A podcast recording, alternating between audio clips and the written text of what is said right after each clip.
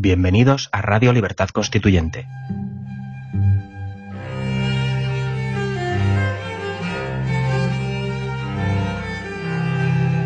Están escuchando Los Florilegios Diarios de Trevijano.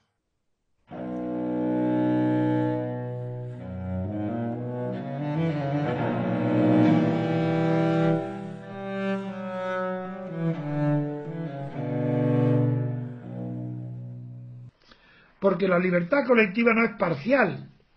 No, eh, quiero decir, si la libertad colectiva existe en, en Cataluña y España, porque es el único Estado que tiene esa libertad colectiva no puede dividirse en un referéndum para solo los catalanes, porque dejaría de ser libertad colectiva, dejaría de ser libertad política. La libertad política nunca puede ser local. La local es una consecuencia, derivación o fruto de la universal. Y esa universal se llama libertad con mayúscula política, libertad colectiva. Pues como no hay en España libertad colectiva, se puede permitir el lujo los separatistas catalanes de decir que el pueblo, que nadie puede privar al pueblo catalán de su derecho a decidir. Pues no es verdad, se le puede ver porque no lo tiene nunca ni lo tiene. Claro, derecho a decidir entendiendo por él lo que se quiere decir. Derecho a la independencia, derecho a la separación, pues no lo tiene. Y ni lo puede tener, porque forma parte de un conjunto que solamente será auténtico si tiene libertad colectiva, inseparable, la libertad de los andaluces de los catalanes.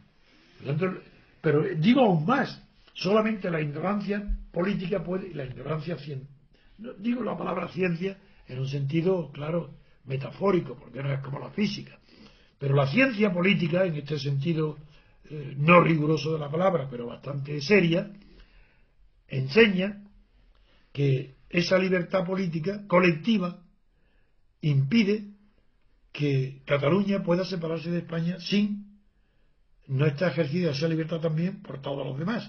Pero, ojo, atención, hay cuestiones que están fuera de la competencia y del ámbito de decisión de la democracia. Por ejemplo, la existencia de Dios. ¿Acaso hay algún insensato? Lo hubo en ciertos tiempos. Claro, igual que el imperio de Bizancio se hunde eh, rodeado por los otomanos, por los turcos, y en Bizancio, cuando se estaban a punto de caer bajo el dominio de, de los otomanos, estaban en el concilio discutiendo la dimensión de los ángeles. No el sexo, claro, el sexo de los ángeles también, pero sobre todo cuántos ángeles caben en la punta de un alfiler. Eran capaces de estar horas y horas mientras estaban a punto de caer dominados por los turcos. Pues eso es igual, en España está lo mismo. ¿De qué están hablando? ¿De qué están discutiendo? Pero si ahora no se trata de que discutir si tiene derecho a decidir no el pueblo catalán, pues esa no es la cuestión. La cuestión está, ¿qué tiene derecho a decidir la democracia? No puede decidir la existencia de Dios, por ejemplo, ni el sexo de los ángeles. No es con mayoría absoluta que se decide si los ángeles son hombres o mujeres. Aunque yo estoy seguro que el nuevo lenguaje de los progresistas falsos será decir ángeles y ángelas. Eso sí, claro, en el lenguaje toda la corrupción que quieran además. Pero es falso que todos los españoles juntos sí tienen el derecho a decidir que Cataluña se separe. No, señor, estáis equivocados, porque no es asunto sometido a la democracia.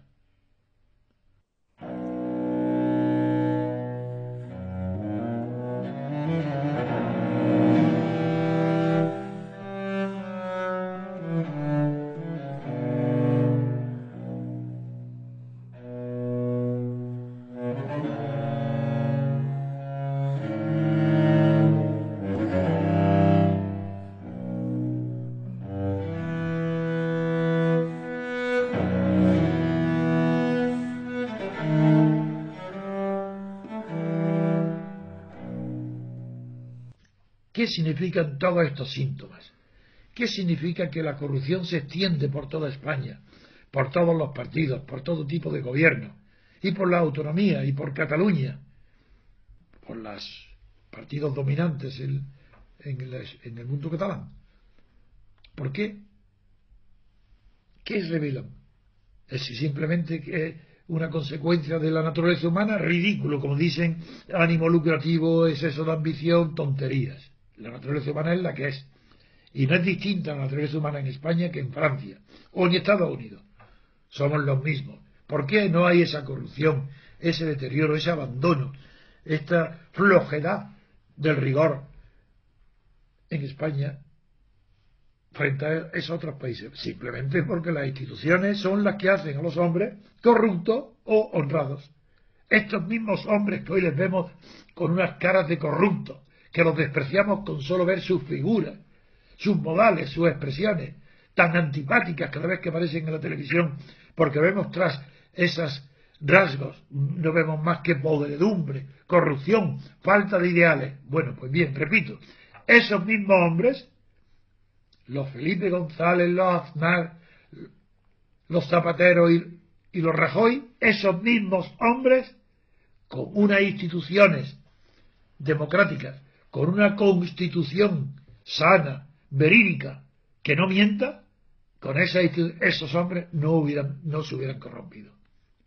Algunos quizás, pero las instituciones son los que hacen a los hombres, honestos o corruptos.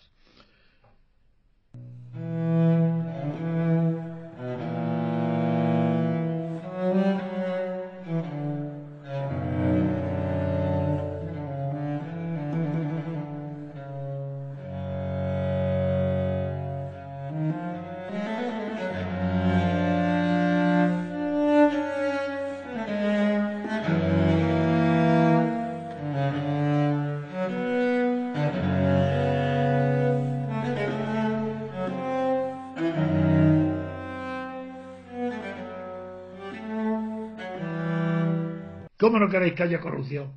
Pero si estos mismos hombres, lo repito, con una constitución normal, decente, bien concebida, que con tantos años de experiencia de la política ya se puede saber hacer una constitución, no imitando a la italiana, ni a la alemana, imitando aquello que merece la pena ser imitado, Estados Unidos, Francia.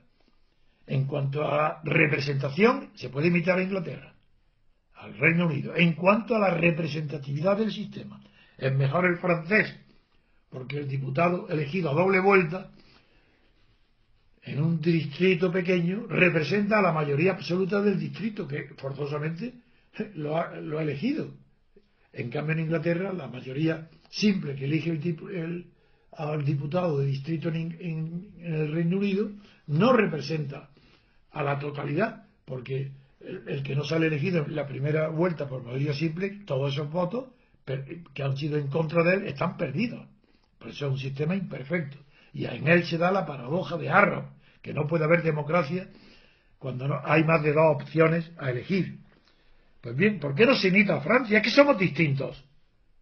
Pero si tienen más experiencia de la libertad que nosotros, y Estados Unidos no digamos, corrijamos los defectos que la experiencia y los años han puesto en evidencia en la Constitución de Estados Unidos, en el modo de financiar los partidos, en el modo de designar sin compromisarios de manera directa al presidente, al jefe del Estado.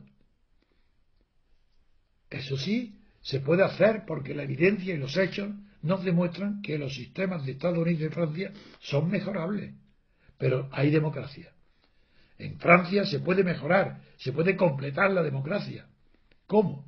Pues haciendo que en la Constitución el presidente elegido directamente por sufragio universal de los franceses pues, esté libre de designar el gobierno, sin necesidad, como sucede hoy, de que el Parlamento apruebe su, su gobierno y su programa de gobierno. Eso no, es mucho mejor Estados Unidos. Separación absoluta de poderes, que se enfrenten entre ellos, para que nosotros, ciudadanos, durmamos tranquilos porque los ambiciosos hay entre ellos, hay que fomentar una rivalidad, unos celos, unas envidias unos de otros para que nos dejen tranquilos, que luchen entre ellos.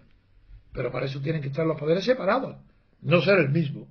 La monarquía es incompatible en España. La monarquía inglesa es otra cuestión. Es como el emperador de Japón. Son otras cuestiones que no tienen nada que ver con nosotros. Ayer me preguntaban en la televisión que yo dije que no había tradición monárquica en España. Pues claro que no hay tradición monárquica en España. Eso es que acaso un día o unos días antes o durante Franco hubo añoranza de la monarquía. Pues claro que no hay tradición, pero vamos, el problema es, en España, durante Franco, Se trabajó durante 30 años para que el pueblo español olvidara que durante la República hubo libertades personales, hubo derechos individuales, hubo garantías de esas libertades y de esos derechos, pero no hubo libertad política porque el régimen de la Segunda República era parlamentario y no presidencialista. Por esa razón hubo, no pudo la República, no pudo evitar la guerra civil.